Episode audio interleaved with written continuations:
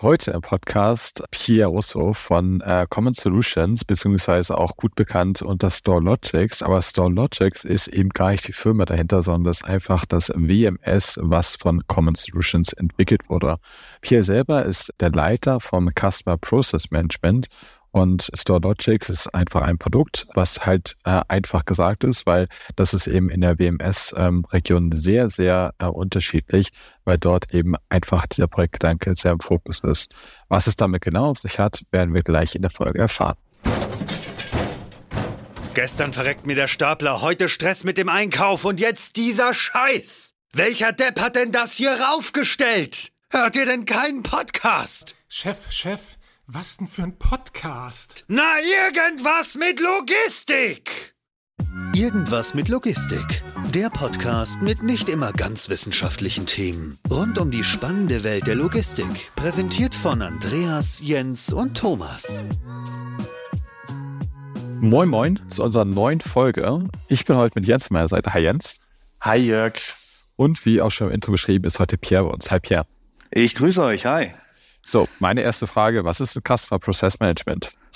okay, das Customer Process Management, das ist quasi die Logistikabteilung in unserem Softwareunternehmen. Ne? Also das darf man nicht vergessen. Ne? Wir haben zwar eine Lösung für die Logistik, für die Intralogistik, aber im Kern sind wir ein Softwareunternehmen. Das heißt, okay. wir haben eine sehr, sehr große Entwicklungsabteilung mit einem Support, mit den Technikern dabei und wir sind quasi die Logistikabteilung. Okay, was meinst du mit Logistikabteilung? ich wollte auch gerade sagen, du hast meine Unklarheit noch nicht beseitigt. ja, weil, wenn ihr so sagt, seid okay. ja alles Logistik, ne? Also DMS ist ja quasi für uns ja. Logistik. Ja, okay, wir sind, ähm, wenn du das eher so auf konventionelle Unternehmen beziehst, die halt klassisch Projekte machen, sind wir quasi die Projektleitungsabteilung. Also wir sind Consultants, wir haben alle in irgendeiner Form einen Logistik-Background bei mir in der Abteilung. Wir haben fast alle Logistik studiert oder haben halt langjährige Erfahrung in der operativen Logistik. Und wir kommen eigentlich da zum Zuge, ähm, wenn es darum geht, mit dem Kunden die Anforderungen zu besprechen. Also was wir auch im, im Vorfeld einer Implementierung machen oder im Rahmen einer Implementierung. Das heißt, wir hören uns an, was hat der im Lager vor? Und wir ja, übersetzen das dann quasi in unsere StoreLogics-Sprache, ja, und wickeln dann quasi das Projekt mit denen ab. Also quasi die Prompter für eure Software Engineers. Ja, quasi. Okay, cool. Das ist, wie man zu heutzutage immer so sagt, ne? Aber cool, äh, sehr, sehr cool. ja, ich, ich finde das auch cool, deswegen mache ich es, ja. Also. Was ist das denn eine Herausforderung? Also ich meine, ist ja immer so, die einen denken, der andere ist ein bisschen blöd. Und das auf beiden Seiten. Ja. Eure Software-Engineers denken, du bist ein bisschen blöd. Du denkst ja, wieso verstehen die mich nicht? Was sind da so Herausforderungen? Ja, also grundsätzlich sind wir alle ein bisschen blöd, ne? Können wir mal festhalten. Also, Aber, das, das, war auch unser Ansatz, weswegen es uns eigentlich gibt. Also, ja, da, da, da, können, da können ja schöne Sachen daraus entstehen. Ja, also das ist natürlich mal so. Ne? Also wir das ist ja der Grund, warum der Kunde in der Regel nicht direkt mit einem Software-Ingenieur spricht. Ne? Also deswegen gibt's ja uns und ich glaube, das gibt's auch ja, in, in allen Unternehmen, die irgendwie Software machen. Du brauchst ja Leute, die in irgendeiner Form mal verstehen, was der Kunde vorhat. Ja, jetzt haben wir natürlich schon noch eine Sonderrolle, weil wir, äh, ich rede natürlich auch viel mit Software-Engineers bei uns, aber halt weniger darum, weil es jetzt immer darum geht, kundenindividuelle Anforderungen umzusetzen sondern eher mehr darum zu überlegen, wie wir sinnvollerweise oder am sinnvollsten das Produkt halt weiterentwickeln können. Ja, und das ist ja eben eine, eine Besonderheit, die auch ja letztlich meine Arbeit hier bei äh, StoreLogics dann auszeichnet. Okay. Also, wenn du da irgendwelche besonderen Features hast, das mhm. heißt, den Software-Engineer holst du nie rein, weil der verschreckt dann die Kunden, oder? Ja, ich glaube, das ist so, so ein bisschen wechselseitig, ja. Der verschreckt die Kunden, die Kunden verschrecken ihn. Nein, äh, das tut's manchmal, ist das gar nicht notwendig. Ja, also ich gebe einfach mal ein Beispiel. Ja, wir fangen jetzt an, wir haben einen Kunden gewonnen, wir kriegen den im Customer Process Management vom Vertrieb dann übergeben und dann starten wir mit dem ersten Workshop. Was okay. ja wirklich gut ist, dadurch, dass unsere Software ja seit 20 Jahren besteht und äh, von Stunde eins an als Produkt entwickelt wurde, was halt letztlich bedeutet, man hat versucht, die Sachen immer wieder in den Standard zurückzuführen, ja. kann man halt schon ja weit über 95 Prozent, ohne zu lügen, der Kundenanforderungen durch Konfiguration letztlich lösen. Mhm. Ja, das heißt, ich brauche halt für einen Großteil der Punkte brauche ich überhaupt keinen Software-Ingenieur. Also ist für eine Konfiguration nicht auch ein Software-Ingenieur nötig? Oder meinst du Konfiguration, dass du andere Module quasi reinpackst dann? Sowohl als auch. Also ähm, ich kann halt den, wenn du dir jetzt mal einen Standard-WMS-Prozess äh. nimmst, ne? also du hast irgendwie eine Art Wareneingang, ja, das kann ein Containerwareneingang sein, das kann ein CAP-Dienstleister sein, der dir Pakete bringt, was auch immer, also was du dir vorstellen kannst, ja, dann werden die Waren halt geprüft im Rahmen des Wareneingangs, dann wird das eingelagert, dann ähm, möchtest du da eine gewisse Kommissionierstrategie hinter haben, ja, also im E-Commerce eine zweistufige Kommissionierung, Multi-Order-Kommissionierung, irgendwie sowas, dann hast du einen Verpackprozess und am Ende noch irgendeinen Verladeprozess. Mhm. Das kann ich dir, ich als Consultant, komplett einstellen. Und mhm. du könntest es auch selber, aber zu dem Zeitpunkt, wenn wir ja sagen, gut, ihr habt euch jetzt gerade für Stologics entschieden, dann weißt du das halt noch nicht. Ne? So. Okay. Und das meine ich halt damit. Also wir können die komplette Basiskonfiguration, ich brauche da keinen Entwickler für. Ne? Und warum habt ihr da noch so ein großes Team? damit wir, das kann ich ganz einfach, einfach beantworten, damit wir eben auch in Zukunft in der Lage sind, halt weit über 95 Prozent einfach einstellen zu können. Ja. ja. Ja, es ist super, super spannend. Ich könnte jetzt ganz viel klug scheißen. Ich habe nämlich äh, meine Bachelorarbeit eigentlich genau über die Position oder Tätigkeit geschrieben, die du jetzt heutzutage hast. Das ist nur ja. zehn Jahre her, die ist bestimmt noch aktuell. Ja, ja, also das war, das war nämlich auch so. Ich war sozusagen der Übersetzer zwischen der Business Unit, ja. also denen, die, die was wollten, und den Entwicklern. Und äh, da war das ziemlich wildes Thema, weil das war äh, ein Data Warehouse, das war IWM von SAP, was mhm. dort als erstmal eingeführt wurde. Und das war sehr witzig und sehr spannend, aber leider finde ich sie ja. nicht, sonst könnte ich hier ja. ganz viele Zitate und ganz viele Fragen die einfach an, die, an den Kopf werfen. Aber es ist ja so, dass ein Großteil der Projekte, die scheitern, ähm, mhm. gerade im Softwareumfeld oder aber auch äh, die Verzögerungen, die da entstehen, dadurch mhm. ähm, eigentlich durch Lost in Translation entstehen. Gerade ja. durch dieses Thema. Und ich glaube, einerseits ist es ja was Schönes, wenn man es alles konfigurieren kann und auch selber, aber kann man da dadurch nicht auch super viel kaputt machen, dass man beispielsweise irgendwo ein falsches Häkchen setzt und auf einmal mhm. machst du keine zweistufige Kommissionierung mehr, sondern eine einstufige, weil du an der falschen mhm. Stelle ein Häkchen gesetzt hast und das ist ein riesengroßes mhm. Problem. Ist das nicht ähm, etwas, wo man vielleicht auch ein bisschen mit dem Feuer spielt, wenn man so einen Ansatz hat? Also in der Theorie sicherlich. In der Praxis stellt sich das in der Regel ein bisschen anders dar. Ne? Der Vorteil mhm. ist, wenn du halt parametrieren kannst und auch über die Oberfläche parametrieren kannst, ja. dann bist du halt relativ schnell. Ne? Also ja, ich sag mal, ich möchte dir jetzt einen Kommissionierprozess äh, konfigurieren, ja, dann mache ich das, dann probiere ich das aus und sehe, wenn es nicht klappt, dann kann ich halt weiter konfigurieren, ja, oder nochmal was ändern. Das ist ja das Schöne, du hast halt ein direktes Feedback quasi, ob es klappt oder nicht. Aber grundsätzlich äh, ist das Thema ja beliebig komplex, ne? Und es wird ja auch mit jedem Haken, den wir da quasi einbauen, wird es komplexer. Das ist schon so. Und wie entscheidet ihr am Ende des Tages, ob etwas ein Problem, was ihr jetzt beispielsweise im Projekt erfahrt, keine Ahnung, nehmen wir mal was ganz Spezielles für Lieferung nach Simbabwe muss noch mhm. so und so ein spezieller Schein erzeugt werden und dafür manchmal ein Schein weggelassen werden.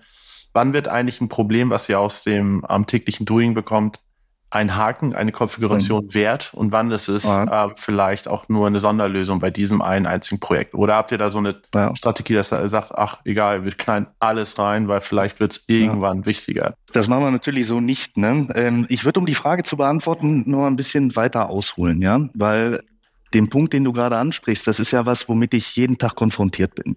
Ja, ähm, wann, wie setzt du Sachen um? Es besteht immer die Möglichkeit, Sachen auf verschiedene Weise umzusetzen. Ja, das ist einmal zum einen technisch, wie du es technisch umsetzt. Also klassischerweise könntest du jetzt sagen, okay, du hast jetzt eine Kundeninstallation und du ähm, siehst dann halt einen Raum vor in dieser Kundeninstallation, wo du halt einfach ja, so quick and dirty Sachen machen kannst, ne? wo du jetzt quasi sagst, okay, bei dem Kunden, das berate ich da jetzt einfach rein und sag, wenn das und das passiert, passiert hintenrum das und das. Da gibt's dann keine Knöpfe, das passiert irgendwo unter der Haube, ja, und dann funktioniert das mal. Ja, so. Du hast aber halt auch Möglichkeiten, Sachen halt so umzusetzen, mit dem Blick darauf, dass das zum einen wiederverwendbar ist und damit es wiederverwendbar ist, muss es ja ein gewisses, ja, muss es halt universell sein letztens. Ne? Also du darfst, du musst schon den Kundencase halt nehmen, so wie er ist. Ja, du musst aber dann mal zwei Schritte weiterdenken und sagen, okay, was könnte denn in Zukunft für ähnliche Anfragen kommen und wie können wir das bauen, dass es dann auch funktioniert.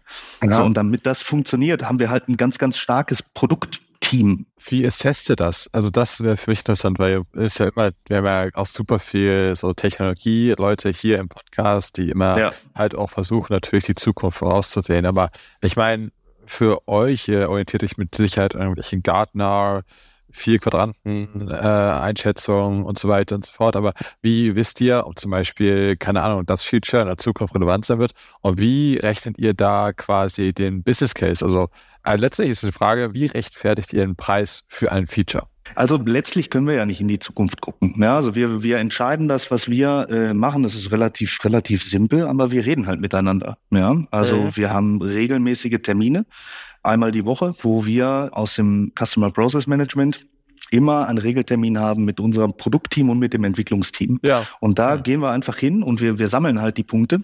Also wenn jetzt so eine Anforderung kommt und davon jetzt, dass da jetzt nicht um Leben und Tod geht, dann sagen wir den Kunden, okay, hör zu, ich nehme das Thema mal mit, wir machen uns dazu Gedanken und wir kommen auf dich zu. Dann haben wir halt so eine Liste an Punkten und die gehen wir halt gemeinsam durch, weil mhm. was man halt nicht vergessen darf, jeder hat ja eine andere Perspektive darauf. Ne? Ja. Wir haben immer die Anwenderperspektive. Ne? Wir sind gedanklich im Lager und sagen, okay, hey, wenn ich jetzt so einen Fall habe, das muss ich schon automatisch erkennen, um bei deinem Beispiel zu bleiben. Da darf nicht der Verpacker irgendwie da noch drei Kreuze machen und sagen, jo, ich brauche jetzt hier die Dokumente. Nein, nein, das muss schon automatisch gehen. So, und die Entwicklung hat natürlich äh, dann eine andere Brille drauf und sagt, okay, was muss ich denn überhaupt alles für Infos haben? Ja, und dann ist das relativ schnell, ist man damit fertig, okay, das muss entweder am Auftrag mitkommen oder ich muss irgendeine Stammdata haben, ich muss wissen, wenn das Ziel an das und das ist. Und so entsteht, das ist jetzt halt das Beispiel aufgegriffen, so entsteht halt so ein Mini-Konzept. Ja. So, und wenn wir sagen, okay, das ist jetzt, äh, das ist sehr schnell umsetzbar, dann machen wir das einfach, dann gibt es da intern ein Ticket für, dann wird es umgesetzt. Wenn das größere Sachen sind, dann geht das zurück zu uns und dann schreiben wir halt ein richtiges Konzept dafür. Ich habe mal eine, eine Frage völlig aus dem Kontext. Äh, ich bin mhm. nur, nur im Moment sehr viel am Ausprobieren bei verschiedenen KI-Tools. Und mhm. wir hatten ja auch in der 200. Folge viel über KI gesprochen. Mhm. Ist es eigentlich irgendwann überhaupt noch notwendig, sowohl oder auch mittelfristig, kurzfristig notwendig, so eine Übersetzung zu machen, beziehungsweise auch die Programmierung zu machen, wenn du theoretisch alles mit gesprochenen Large Language Modules irgendwo eintippen kannst und kriegst direkt ein Ergebnis? Mhm. Also die Frage ist sehr, sehr technisch und ich weiß gar nicht, ob ich die jetzt richtig fundiert beantworten kann, aber einfach aus dem Bauch heraus und mit meinem Menschenverstand. Mh, das ganze KI-Thema ist natürlich schon eine große Hilfe, ja. Und das gibt ja halt letztlich Geschwindigkeit in der Umsetzung. Ja, also dadurch wird ein Entwickler, wenn er es richtig einsetzt, halt schneller. Was aber, glaube ich, die KI, wo sie dir erstmal wenig helfen kann, ist halt das Verständnis zu haben, wie die Software, wie das Produkt funktioniert hintenrum und welche mhm. Lösung jetzt eine kluge Lösung ist, gerade mit Gedanken auf das Produkt, weil da müssen wir ja noch viel mehr drauf achten, weil wir eben eigentlich nicht hingehen können und jetzt Kunden individuell sagen können, okay, du hast eine Anforderung, ich baue dir die und danach ja, habe ich dir die halt gebaut und wenn jemand anders die haben will, dann baue ich dem die halt auch, sondern wir müssen ja schon gucken, dass immer alles kompatibel bleibt miteinander. Ja, ich glaube auch das große Thema, das hast du gerade angesprochen, ist auch ähm, Kunden zu sagen, das, was er oder sie möchte, ist einfach falsch. Und es nicht einfach nur umzusetzen. ja, es ist, ja. also, ist im Sales ja. und im Business Development und so ja kein besonders äh, beliebter Move. Aber was ist falsch ja. für dich als Definition? Also, bleiben wir mal bei dem schönen Beispiel mit den Etiketten nach dem Wappe, was ich vorhin hatte. Ja, ja. Wenn die Person dann jetzt zum Beispiel sagt, okay, um den Prozess zu verschlanken, möchte ich aber keine Verzollung machen ja, für diese ja. Produkte, dann ist es schlichtweg ja. falsch und wahrscheinlich ja. auch strafbar. Ja, aber wenn du aber sagst, mach mir den Prozess. Das ist für mich absolut ausgesprochen, aber ich glaube, wir sprechen ja eher so über Features, das ist über mein Verständnis. Ab wann sagst du halt, dass ein Feature falsch ist? Ja, tja, ja. Jetzt ist philosophisch. Ihr stellt mir so schnell Fragen, ich kann da gar nicht drauf antworten, Jungs. Das war, das war langsam. Ich würde nämlich, weil die, die Punkte sind aber ganz gut miteinander verknüpft, da will ich euch gerne was zu sagen. Jörg, du hast vorher noch gefragt, wie wir das letztlich kaufmännisch lösen. Also wer bezahlt das? Also so habe ich die Frage zumindest mal im Kopf. Ja? Also ist ja auch gar nicht negativ gemeint, ne? 0,0. Aber ähm, zum Beispiel beim Auto, keine Ahnung, mache ich wahrscheinlich einfach eine Kostenanalyse. Natürlich gucke ich auch, ja. was sozusagen vergleichbar wäre, was es wert wäre. Und Pi mal Daumen. Und da kann ich ja irgendwie auch einen Preis rechtfertigen, was es sozusagen den Leuten wert wäre, dass ich ein Auto kaufe. Genau. Aber bei Software hast du ja keinen Kostenansatz, hast du eben ein Value, also einen Wertansatz, mhm. was du eben dann machen kannst. Genau. Naja, letztlich, das hilft uns in der operativen Arbeit sehr, dass wir eigentlich diese Themen gar nicht mit unseren Kunden haben. Warum haben wir die Themen nicht? Weil wir ja quasi als Vertrieb, so als Bezahlmodell, ist das wie ein Abo-Modell, ja, letztlich. Also die Kosten für Starlotics werden bemessen an der Anzahl User. Und da ist letztlich alles drin abgedeckt. Also ohne da jetzt eine Vertriebsshow draus zu machen, die zahlen halt einfach pro User pro Monat. Und es gibt keine weiteren Kosten. Und damit eingeschlossen sind halt auch Erweiterungen. Ja. So, wenn wir das jetzt einfach mal so als gegeben hinnehmen, dann ist das halt sehr schön. Wir reden halt nämlich nur über Ergebnisse. Also wir sind dafür da, um die Herausforderungen mit unseren Kunden gemeinsam halt zu bewältigen.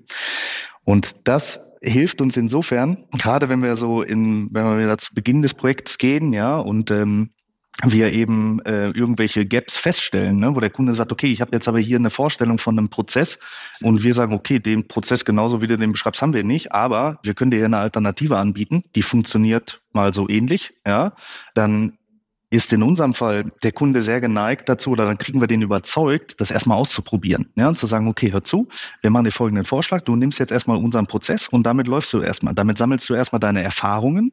So, und dann können wir diesen Prozess einfach in zwei Wochen, in einem Monat, was auch immer dann der richtige Zeit ist, können wir den reviewen. So, und dann kann der Kunde nämlich entscheiden, alles klar, ja, ihr habt eigentlich recht, der Prozess so, weil das sind ja so gesehen Best Practice Prozesse, also die laufen ja so bei anderen Kunden, ja, das funktioniert sogar auch für uns, ja. Und so schließt sich dann ein bisschen der Kreis. Und das ist auch ein Weg, dem Kunden zu sagen, okay, deine Anforderungen, die du gerade hast, ja, ich kann das schon nachvollziehen, aber die halte ich vielleicht jetzt nicht für die beste und die halte ich zumindest mal nicht so gut, dass ich jetzt direkt aufspringe zum Produktteam renne und sage, das müssen wir jetzt unbedingt umsetzen. Mhm. Ja. Ist es nicht auch ein sehr zweischneidiges Schwert, wenn man sagt, okay, ich mache mein Businessmodell hart auf Lizenzen beispielsweise mhm. und in der Intralogistik glaube, das sagen wir, glaube ich, in jeder Folge mindestens einmal, wird immer mehr automatisiert. Mhm. Oh, und, und, und, neu für mich gerade. Und das, der Klassiker bei der ROI-Berechnung für Automatisierung nicht immer, aber meistens ist ja, okay, ich tausche einmal Investen mit Abschreibung gegen laufende Personalkosten und Klar. Äh, Personal ist ja jeweils eine Lizenz. Ist es denn nicht etwas, wo man auch vielleicht ein bisschen überdenken muss, okay, weil das werden ja sicherlich auch Themen sein, die für euch auch intern super arbeitsintensiv sind, Systeme genau, anzuschließen, Steuerung ja. zu machen ja. und mhm. so weiter. Im Endeffekt macht ihr dann sehr viel Arbeit da, um dann im Endeffekt nach der erfolgten Arbeit nächsten Monat weniger Geld zu bekommen. Also das meinte ich eigentlich nicht, ja. weil ich für eine Frage, Frage eigentlich noch, weil ihr 17.000 Features und macht ihr für jeden Feature dann Business Case? Nein. Das wäre ja gar nicht praktikabel. Eben. Das ist ja, und nochmal, ich muss das wirklich betonen, ja, dadurch, dass wir in der, in der Mannschaft den Vertrieb nicht im Nacken sitzen haben, der sagt, hier Leute, ihr müsst jetzt hier Anpassungen verkaufen, ihr müsst zuerst verkaufen, weil das halt ein Geschäftsmodell ist, sondern wir eigentlich diese ganze kaufmännische Sache hinten raus haben, können wir halt wirklich mit dem Kunden, wir konzentrieren uns auf den Case, ja. Äh. Und das ist gelebte Praxis. Ja, natürlich, manchmal treibt der Vertrieb ja schon, ne, wenn man sagt, okay, wir haben jetzt einen Prestige-Interessenten und den hätten wir halt sehr, sehr gerne dadurch brechen wir schon manchmal so ein bisschen unser normales Vorgehen. Dann sagen wir, okay, alles klar, wir, wir können den holen. Preis? Ja, das machen wir nicht.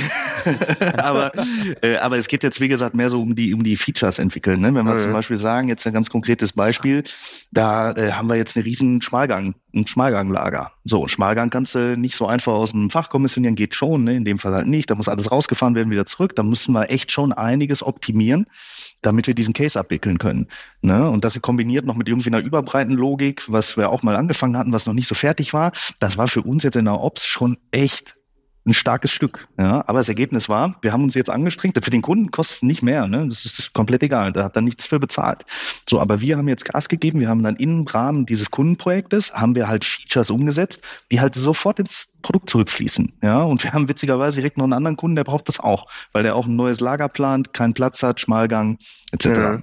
Also so ist ein bisschen das, wie wir vorgehen. Ne? Also ich muss sagen, ich finde das generell Vorgehen, das macht absolut Sinn. Und ist wahrscheinlich auch, ähm, so tief bin ich im Markt nicht drin, aber wahrscheinlich auch ein gewisses Unterscheidungsmerkmal, oder? Weil ja. ähm, viele Projekte, mit denen ich mal so im erweiterten Sinne zu tun hatte, hatten oft das Problem, dass ja. äh, in der, eigentlich, eigentlich fast bei jedem WMS-Problem, äh, äh, Thema, vielleicht lag es auch an mir, aber ähm, dass, in, dass, dass es halt eine Lastenheft, Pflichtenheft-Phase gab ja. ne, und da hat auf ja. Papier alles super geil funktioniert. Ja. Dann ging es in die Entwicklung. Dann sind sowohl den Business Units Sachen eingefallen, die sie vorher vergessen hatten, als auch den Entwicklern äh, aufgefallen, dass Sachen so gar nicht kompatibel sind, weil du mhm. keine Unterscheidungsmöglichkeiten im System hast, um diese zwei Fälle zu separieren.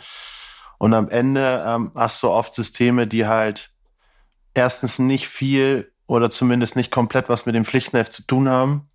Und zweitens super lange im Go Live brauchen und im Hochlauf, super lange. Und dann macht man meistens die Anbieter am Anfang ein bisschen Goodwill, ne? Passen das noch an, passen das noch an, aber ab, ab einem bestimmten Zeitpunkt kommt dann für jede Änderung eine dicke Rechnung. Und ähm, ist das, wie gesagt, etwas, wo ihr euch äh, elementar unterscheidet oder ist das vielleicht doch sehr weit verbreitet, das so zu machen wie ihr. Nee, da unterscheiden wir uns wirklich maßgeblich. Das fängt eigentlich ganz am Anfang in der Akquise an. Ja? Also wir müssen halt schon darauf achten, dass wir diesen Anwendungsfall, dass wir diesen Case halt abwickeln können und dass wir uns daran nicht überheben aber nicht verheben. Das bedeutet halt auch im Umkehrschluss, dass wir auch einfach Interessenten absagen und sagen, nee, das ist äh, alles schön und gut und du wirst sicherlich äh, glücklich werden. Ja, es gibt noch andere, andere viele schöne Unternehmen, die dir das alles bauen, aber wir machen das nicht, weil wir dann eben unsere Vorteile nicht mehr haben. Ne? Und unsere Vorteile sind ja eben, dass wir eben nicht monatelang implementieren, sondern dass wir das halt in sechs Wochen stemmen können. Ja, auch jetzt so ein Case, wo wir, äh, wo wir super viel bauen mussten. Okay, fairerweise, das waren acht Wochen, ja, aber das kannst du ja, du weißt ja, ähm, mit, äh, du bist ja, okay.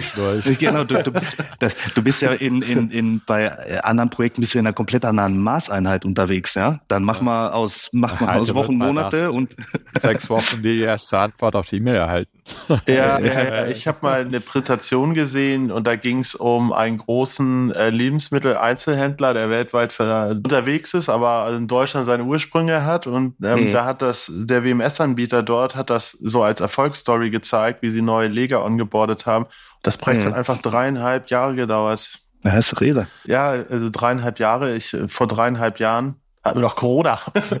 Immer noch Corona. Ja, das Problem ist halt einfach in diesen, in dieser Zeit, ne, da ändern sich die Welt, die dreht sich ja weiter. So und ähm, das, was du mal irgendwann definiert hast im Rahmen eines Pflichtenhefts, ja, was ja auch letztlich, und das ist ja ein ganz wichtiger Punkt, das Pflichtenheft definiert ja nicht auch nur den Inhalt, das hat ja eine ganz ganz wichtige kaufmännische Bedeutung. Ja? Du schreibst ein Pflichtenheft oder du schreibst ein Lastenheft, ja, das gibt's vom Anbieter, der schreibt dir ein Pflichtenheft, dann unterschreiben das alle. Ja. So, und wenn du da eine Abweichung von hast, ja, dann kostet das Kohle, ist ja logisch, ne? weil du hast ja letztlich ein Vertragswerk. Und wenn du Anforderungen hast, die da außen, die da nicht Bestandteil waren, dann kriegst du halt eine Rechnung dafür. Ja, so und wenn du jetzt mal überlegst, ohne es zu wissen, aber da wird's ein erheblichen Teil gegeben haben, der innerhalb dieser dreieinhalb Jahre umgesetzt wurde, der vielleicht nicht im Pflichtenheft stand und der dann auch jegliche Budgetkalkulation dann halt ähm, schwierig macht. Ne? Das Absolut. in der Natur der Dinge, ja. Ich bin auch mal bei einem Projekt nach ungefähr anderthalb Jahren noch mal hin und mhm. bin mal den gesamten Prozess abgegangen, habe mal geguckt, was alles aus Pflichtenheft umgesetzt wurde und was nicht. Und das waren ungelogen bestimmt 30, 35 Prozent aller Anforderungen, die nicht vorhanden waren. Mhm. Das fand ich echt wild, weil dadurch, dass der Prozess so anstrengend war und irgendwie dieses ganze Geschäftsmodell, weißt du, ich mache Lastenheft, Pflichtenheft, ich verkaufe es, implementiere es und dann habe ich die Leute schon beim nächsten Projekt sitzen. Ist ja. gar nicht darauf ausgelegt, langfristig, wenn es solche Probleme gibt, ähm, die auch zu lösen. Ja. Ähm, außer du bezahlst halt richtig dafür. Und, und, und das finde ich ist, ist super gefährlich, weil gerade IT, IT-Sicherheit sind sicherlich ähm, ja. die wichtigsten Themen im Lager. Ne? Also würde ich dir übrigens auch nicht äh, zustimmen, Jörg, als du meintest, das ist nur Value. Man kann jetzt nicht wirklich den Profit oder Einsparung dadurch Nein, das ähm, bemessen. Gesagt. Ich habe mal gesagt, das ist kein Cost-Driven Ansatz, ein Value-Driven Ansatz. Dass ähm, du das alles messen kannst, natürlich, man kann alles messen. Naja, naja, aber guck mal, wenn ich jetzt einen Packprozess habe, ja, und ich habe einen anderen Packprozess und ich der zweite Kosten, Packprozess, der, der, den will ich, ja, gut, verstehe. Ja, ja, okay, das verstehe ich. Ja. Da sind wir ja doch einer Meinung, wie schön. ähm, aber ich wollte nochmal den Bogen spannen, zurück zu dieser Logik mit den Funktionen und den verschiedenen ja, Arten von dem, was ihr abbilden könnt im WMS. Ich stelle mir das jetzt so vor, ihr arbeitet mit Releases, ihr habt das Grundsystem, jedes Release bringt neue Sachen mit rein oder entfernt Bugs oder was auch immer. Ähm, ich habe dann sozusagen als Kunde im Endeffekt ähm, das ganze System. So, und am Ende kann ich dann entscheiden, wo mache ich einen Haken, dass dieser Prozess aktiviert ist und welcher nicht. Ähm, verstehst du das soweit erstmal richtig? Ja. Gut, dann ähm, habe ich die Frage, es gibt ja super viele Subsysteme. Es gibt Leute, die benutzen spezielle Retourenportale, es gibt Leute, die benutzen spezielle Packportale oder Versandportale oder auch Clarification und so weiter und so fort, Inventur. Es gibt ja für alles eigentlich auch Subprogramme, ja. wenn man die halt zusätzlich nutzen möchte. Aber wie funktioniert denn das in dieser Architektur? Ist das dann möglich, ähm, das dann trotzdem anzubinden, obwohl beispielsweise, wenn wir jetzt beim Packen sind, euer System eigentlich einen eigenen Packdialog hat? Ey, ich muss jetzt ganz dringend los. Nein, das ist, das ist, das ist halt eine spannende Frage und letztlich auch eine große Herausforderung. Letzten Endes committen wir uns auch, Sachen umzusetzen, auch kostenneutral. Ja, ja. also sprich, ähm, jetzt mit dem Packprozess vielleicht ein bisschen weit hergeholt oder andersrum, ähm, die begegnen uns nicht so oft. Was wir halt viel haben, sind halt gerade im Dienstleistungsbereich, dass du diese ganzen Datendrehscheiben hast, ja, ohne jetzt Namen zu nennen. Es gibt ja halt viele, sehr, sehr viele Anbieter, die quasi sagen, okay, wir sind wie so ein Mini-ERP-System, ja, wir haben so ein bisschen Order-Management, dann wir haben Standardschnittstellen zu vielen Jobs. So, und die, da kriegen wir halt Anfragen, diese anzubinden. Ja. Grundsätzlich machen wir das. Aber hier muss man schon so ein bisschen betrachten, gut, was ist der Aufwand gegenüber dem Ertrag? Und da mhm. reden wir ganz offen mit unseren Kunden. Also du kannst mal sehen, roundabout, wenn wir so eine, so eine API-Schnittstelle dann bauen mit, also mit jetzt Erfahrungswerten, da bist du schon so 20 Tage, bist du da schon zugange. Also baust mhm. du, entwickelst, das schickst jetzt keinen Entwickler einen Monat lang irgendwo hin und sagst, bau das Ding, sondern der baut das, dann musst du es testen. Dann gibt's halt, keine Ahnung, irgendwelche Unwägbarkeiten, die gibt's halt immer, ja. Äh, das können Kleinigkeiten sein, die aber in einem Anwendungsfall halt echt problematisch sind, ja. So, und bis das Ding dann wirklich mal läuft und äh, du sagst, gut, das funktioniert jetzt und du kannst das auch wiederverwenden, brauchst du schon so 20 Tage. So, wenn dann dahinter steht und die Fragen, die stellen wir dann, sagen wir, alles klar, gut, wir haben jetzt hier System 4711, du hast da eine, eine Anfrage drüber, alles klar, sag mal, wie viele Aufträge hm, planst du denn so mit dem? Und wenn er dir dann sagt, ja, so, ja, so 100 am Tag, weißt dann sagen wir, okay, alles klar, habe ich verstanden. Das können wir vielleicht mal überlegen, ob wir diese 100 Aufträge auch einfach anders machen können. Ja, nicht, also es gibt ja viele Lösungen, ja, und das ist so ein bisschen, wir müssen halt einfach aufpassen, weil unsere Ressourcen natürlich auch endlich sind und wir könnten jetzt den ganzen Tag nur solche Systeme anbinden, ja, dann würden wir aber unser Produkt nicht wirklich weiterentwickeln. Nee, verstehe ich, verstehe ich. Es ist ja ähm, generell, es ist ja so eine Grundsatzdiskussion. Also es gibt, ja. glaube ich, genauso viele Fans davon, super viele spezialisierte Subsysteme zu benutzen, wie auch genauso viele Fans zu sagen, okay, am besten mache ich alles mit SAP. Aber Von der halt Buchhaltung halt bis zum Yard-Management und so, so weiter. Schnittstellen zu haben. Also ich kenne keinen Fan davon. Also ich kenne ich kenn schon ein paar. Einen kenne ich auch sehr gut. ich bin's. Nein, aber ähm, ich habe damit bisher äh, eigentlich oft nur Probleme gehabt.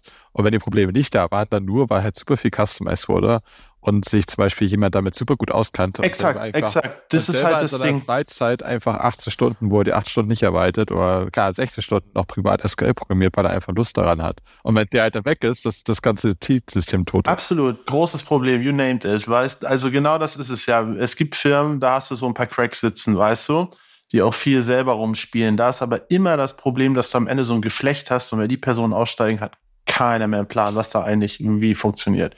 Es ist super gefährlich. Deswegen, also ich persönlich mag es auch lieber aus einer Hand, gerade was WMS-Systeme angeht. Ich glaube, es hat einfach mal so wie, wie halt selber gemacht, ne? Und ich glaube, es halt, je größer sowas wird, ne, desto schneller stößt es an seine Grenzen und irgendwann ist halt so, so alles verengen, verdrahtet und so, dass keiner mehr weiß, was halt wirklich abgeht. Und dann musst du einfach mal alles abreißen und neu machen. Ja, und das ist ja eben das, was wir nicht wollen. Ja, das ist halt unser oberstes Credo. Ja, wir wollen keine Release-Wechsel machen im herkömmlichen Sinne, dass wir sagen, alles klar, lieber Kunde, du hast jetzt sieben Jahre mit unserem System gearbeitet. Ja, jetzt gibt's hier Technologiewechsel. Wir müssten jetzt einmal einen Release-Wechsel machen. Ja, der ja. kostet dann halt sechsstellig, ja.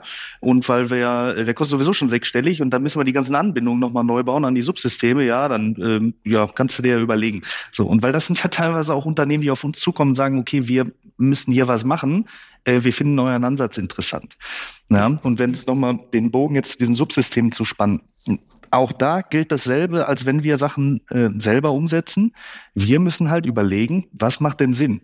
Und wenn wir der Meinung sind, dass irgendeine Anbindung jetzt nicht so super viel Sinn ergibt, dann reden wir da auch offen mit unseren Kunden drüber. Und dann sensibilisieren wir den und ähm, versuchen ihn auch gegebenenfalls vom Gegenteil zu überzeugen. Es muss halt immer Sinn machen. Bei uns steht die Sache im Vordergrund. Ja, es geht nicht um kaufmännische Themen. Es geht wirklich um die Sache. Wir wollen eine gute Lösung haben, die robust ist. Ja, ähm, die darf nämlich eben nicht kaputt gehen, wenn da mal eine Person weggeht und man irgendwelche Kopfmonopole hat, sondern wir müssen eine Lösung haben, die robust ist. Und wir versuchen auch auf Standards zu setzen.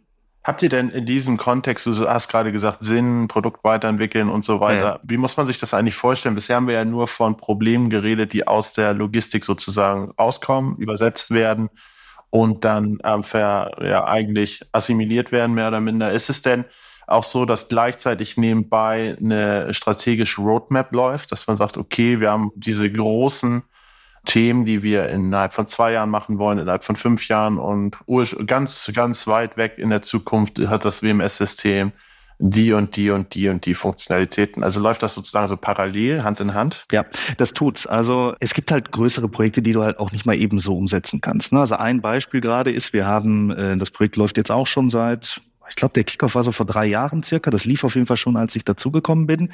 Das ist ein komplettes Refactoring unserer mobilen Oberflächen. Ne, das war bis dato, war das halt so steuerzeichenbasiert, so schwarz-weiß.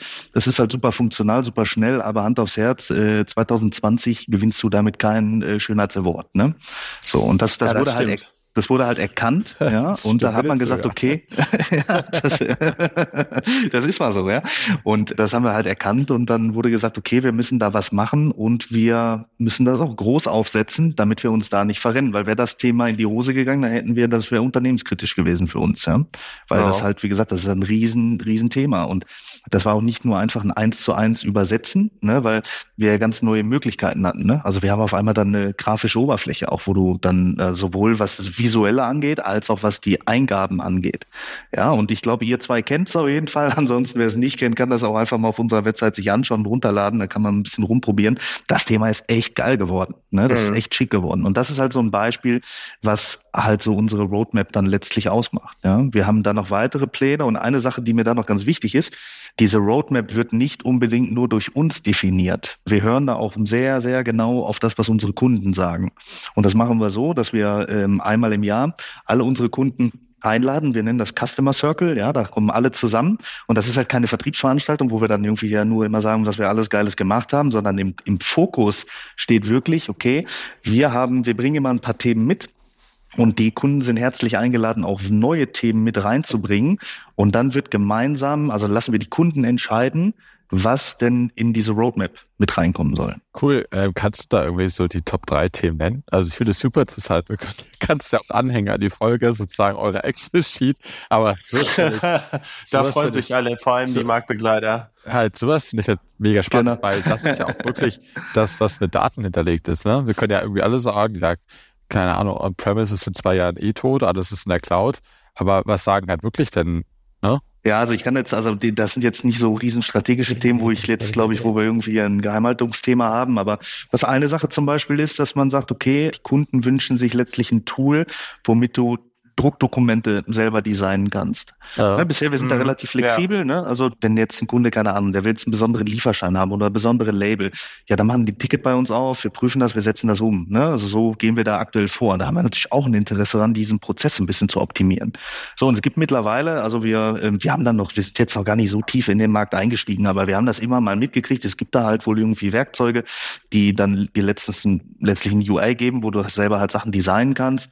Und da haben wir gesagt, okay, das ist mal ein Thema, das wollen wir mal mit so in den, in den Terminen mitbringen.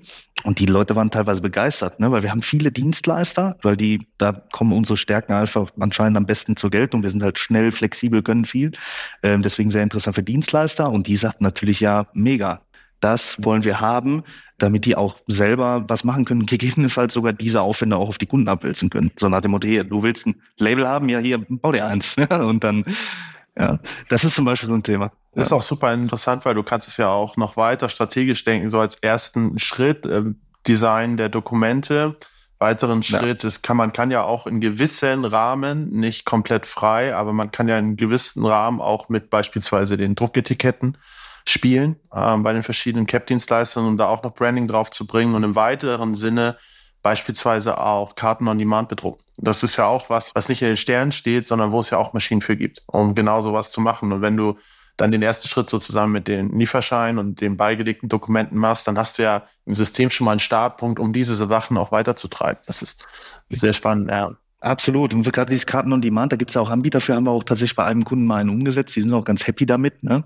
Ja, aber so dieses, wie gesagt, wir haben halt oft das Thema, ähm, dass die halt besondere, also gerade auch aus dem Kontraktbereich, ne? Also, dass die halt sagen, okay, jetzt müssen wir hier an den und den Kunden beliefern, keine Ahnung, jetzt beliefern die neue Saturn und die haben irgendwelche Vorgaben. Und weil wir eigentlich das ganze belabeln, das machen wir. Also wir drucken auch bei uns die SSCC-Label und so, das kommt da alles aus unserem System. Und ähm, ja, dann hast du halt so Anforderungen. Ne? Und wie gesagt, das, das ist zum Beispiel jetzt ein Beispiel, was so aus dieser Roadmap oder was, was aus diesem Customer Circle halt entsprungen ist, ja, wo wir einfach sagen, okay, also uns wäre das klar, wir haben in dem Fall auch ein Eigeninteresse, aber wir wollten halt auch die Meinung der Kunden dazu hören. Hast ja. du noch ein Beispiel? Ja, wir haben letztes war das letztes Jahr, haben wir so eine Art Webanwendung gemacht, ja, oder Storlogics Web haben wir das, glaube ich, genannt, weiß ich gerade gar nicht. Die Idee dahinter ist, dass sowohl halt externe Kunden, also Mandanten sagen wir in dem Wording eigentlich, also die Kunden unserer Dienstleister, ja, die haben immer relativ viel Kommunikationstraffic gegeben. Ne? Also haben gesagt, okay, hey, ich brauche hier Auskünfte, ich brauche, wie ist denn der Bestand, ja, ist die Sendung schon raus, das ist super wichtig, ja. Und da haben wir gesagt, okay, äh, ein Storlogics Zugriff, ja, also du willst ja nicht unbedingt deinem Kunden Zugriff auf dein WMS geben, ja. Das birgt ja schon ein, zwei Risiken, gerade wenn du halt mehrere Mandanten hast und so. Also das ist dann tricky. Und da haben wir gesagt, okay, ähm, es muss ja auch einen Weg geben, wie man das halt einfach mal aus gliedern kann. Ja, also wie man das einfach auch als Web, äh, über einen Webzugriff irgendwie machen kann. Und ähm, das haben wir halt gemacht im ersten Aufschlag, dass du halt Aufträge sehen kannst, Bestände sehen kannst und ich glaube Retouren sogar auch. Ich weiß das gar nicht, wir haben da so viel gemacht. So, und das, das Ding war jetzt erstmal so aus unserer Sicht fertig. Ja, so und dann haben wir aber immer mehr Anfragen gekriegt, sowas wie, hey, wäre das nicht cool, wenn die Kunden darüber auch ihre Sendung avisieren können beispielsweise oder dass die da Palettenlabel drucken können, dass sie quasi schon wie eine ja, palettenweise Avisierung, ne? Also bei HU-Wareneingang oder weiß nicht, DES-HDV, wie auch immer man das nennen will, ja. Also dass die letztlich schon sagen, hey, ich liefere dir eine Palette, auf dieser Palette liegen die und die äh, Artikel mit eben den Attributen, die da relevant sind, Charge, MAD, weiß der Geier. So, dass die das letztlich selber avisieren können darüber. So, und dann haben wir, haben wir gesagt, okay, da kommen immer mehr Anfragen, dann haben wir das Thema auch nochmal mitgenommen. Da sind echt coole Ideen draus entstanden, wie wir dieses Tool einfach noch besser machen könnten. Ne? Und das ist auch was, was wir jetzt sagen, okay, das ist halt ein Projekt, das das läuft jetzt so, also wir werden das innerhalb eines Jahres umsetzen. Das ist mit allen Themen so. Das ist auf jeden Fall das erklärte Ziel. Klappt auch nicht immer, muss man fairerweise sagen, aber in der Regel schaffen wir das schon. Ja, dann äh, nehmen wir das mit. Wir wollen immer Pilotkunden suchen wir dafür. Leute, die halt sagen, okay, ey, ich komme noch mal mit in so eine Konzeptphase rein und ich probiere das auch gerne aus, so als Alpha-Tester. Und äh, genau, das sind jetzt mal so zwei Sachen, die äh, mir jetzt noch so im Kopf sind. Ist ja, ist ja auch schon eine Woche her, ja. Jens. Ne? Also ja, ja, ich kann mich auch nicht an alles erinnern. Wie, wie, schafft, ihr, wie, wie schafft ihr das, äh, wenn ihr ständig solche neuen Features entwickelt, eigentlich einen generellen Überblick zu behalten, was das System alles kann? Ist es so, dass ihr manchmal sogar äh, das Thema habt, ah, da müssen wir was anpassen. Ach nee, das kann das ja. System ja schon. Mhm. Ja, oder auch Kannibalisierung, ne? Was auch Widersprüche aufdeckt, ne? Ja, genau. Das ist ja auch immer ein Thema. Ja. ja es gibt, also die Frage ist relativ einfach zu beantworten, ne? Also durch äh, auferlegte Regeln und nein, also letztlich die Sachen bündeln sich. Ja, also wir haben, äh, das Projektteam besteht aus mehreren Leuten. Und wir setzen eigentlich nichts um, also zumindest mal nichts Größeres. Also klar, wenn es ein Ticket reinkommt, hier, ich brauche hier eine Anpassung, ja, dann machen wir das einfach, alles gut, ja. Äh, aber wenn es in so Sachen geht, ja, dann wird halt konsequent, bevor irgendeiner irgendwas macht, ja, werden wir das Thema bereden. Und dann ist es halt so ein bisschen Schwarmintelligenz, ne? Also der eine, der schon länger dabei ist, sagt, hey, warte, wir haben doch da noch mal was gemacht. Dann guckt man noch mal, wir versuchen auch die Sachen so gut es geht zu dokumentieren, aber Hand aufs Herz, ich habe noch niemanden kennengelernt, der eine super geile Doku hat. Ne? Also das ist auch eine, muss man noch mal ehrlich sein, ja. Da braucht man auch immer noch einen, der auch ja. wirklich reinguckt, ne? Das ist genau, ja, das, ist, das, das, das ist genau, das ist das Thema. Prozent für den Papierkorb. Das wäre mega, also ohne Scheiß, Jens, da brauchen wir KI für. Wir brauchen KI zum Doku schreiben. Ja, ja, also das, ich denke, das ist ein super guter Anwendungsfall. Ich, ich denke auch. Absolut. Ist ja einfach nur sich irgendwelche Sachen irgendwo rausziehen, ne? Ja. Hatten wir schon am Anfang mal angeteasert mit Jens äh, Fachkenntnis mit den Large Language Models. Äh, Jens, dein, dein Pitch, dich hier zu bewerten. Ja, ja warum ich glaub, da, nicht? Ich glaube, da kommen wir überein. Da musst du mit Molga besprechen im Zweifel. Ja, aber das mache ich, dann, dann, dann kriegt aber dann auch eine Lizenz und ich mache das dann für alle meine Kunden. ja, ich denke, da, da es Wege. Ja. Ja, cool. Ja, aber das, das ist das. Also wie gesagt, wie, wie behalten wir den Überblick? Ja, wir, wir ähm, versuchen das Wissen natürlich irgendwo auch zu archivieren, ja, das was in dokumentieren, dass wir uns das, ähm, dass wir uns das schon irgendwie. Halt das äh, Problem ist immer, in solchen Archiven guckt auch niemand nach. Das ist halt wie, wie bei Doku, ne?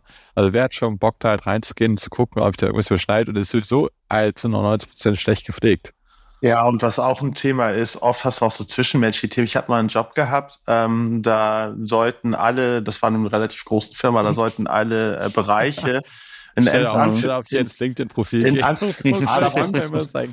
Das sind zwei möglich. Auf jeden Fall war da das, das, das Thema, äh, jede Abteilung, jede Gruppe, jedes Team sollte ihren äh, USP und ihren Mehrwert definieren. Ein Wunder, dass kurz danach eine Umstrukturierung kam. Auf jeden Fall weiß ich noch, weiß ich noch, dass äh, in dem Team, wo ich tätig war, dass da eine Person als USP angegeben hat, wir haben einen OneNote, ja. wo wir ganz viel von unserem Logistikwissen reingeschrieben haben und nur wir als Team Zugriff drauf haben.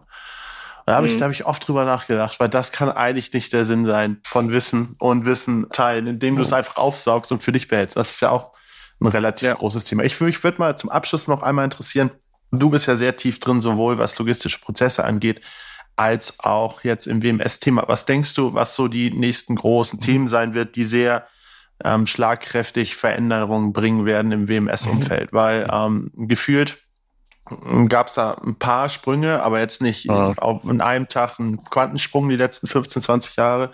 Äh, meinst du, da wird irgendwas passieren, dass beispielsweise die Art zu kommunizieren mit dem WMS, ähm, die Art, wie WMS Informationsflüsse abbildet aus dem Lager, ähm, wird es da große Änderungen geben oder kann man in 200 Jahren genauso ein WMS bedienen wie heute? Naja, also ich glaube, es gibt zwei Bereiche, die, die wirklich immer spannender werden. Das ist einmal das ganze E-Commerce-Bereich. Also das ist ja kein neuer Trend, das ist eher, das wird halt weiter in die Richtung gehen, ja. Das halt, dass du schnell und flexibel sein musst auf das, was passiert. Und deswegen glaube ich, dass die Lösung wie ein Storlogics, dass die auf lange Sicht, dass die auf jeden Fall Stand haben werden und wahrscheinlich sogar anderen Unternehmen den Rang ablaufen werden.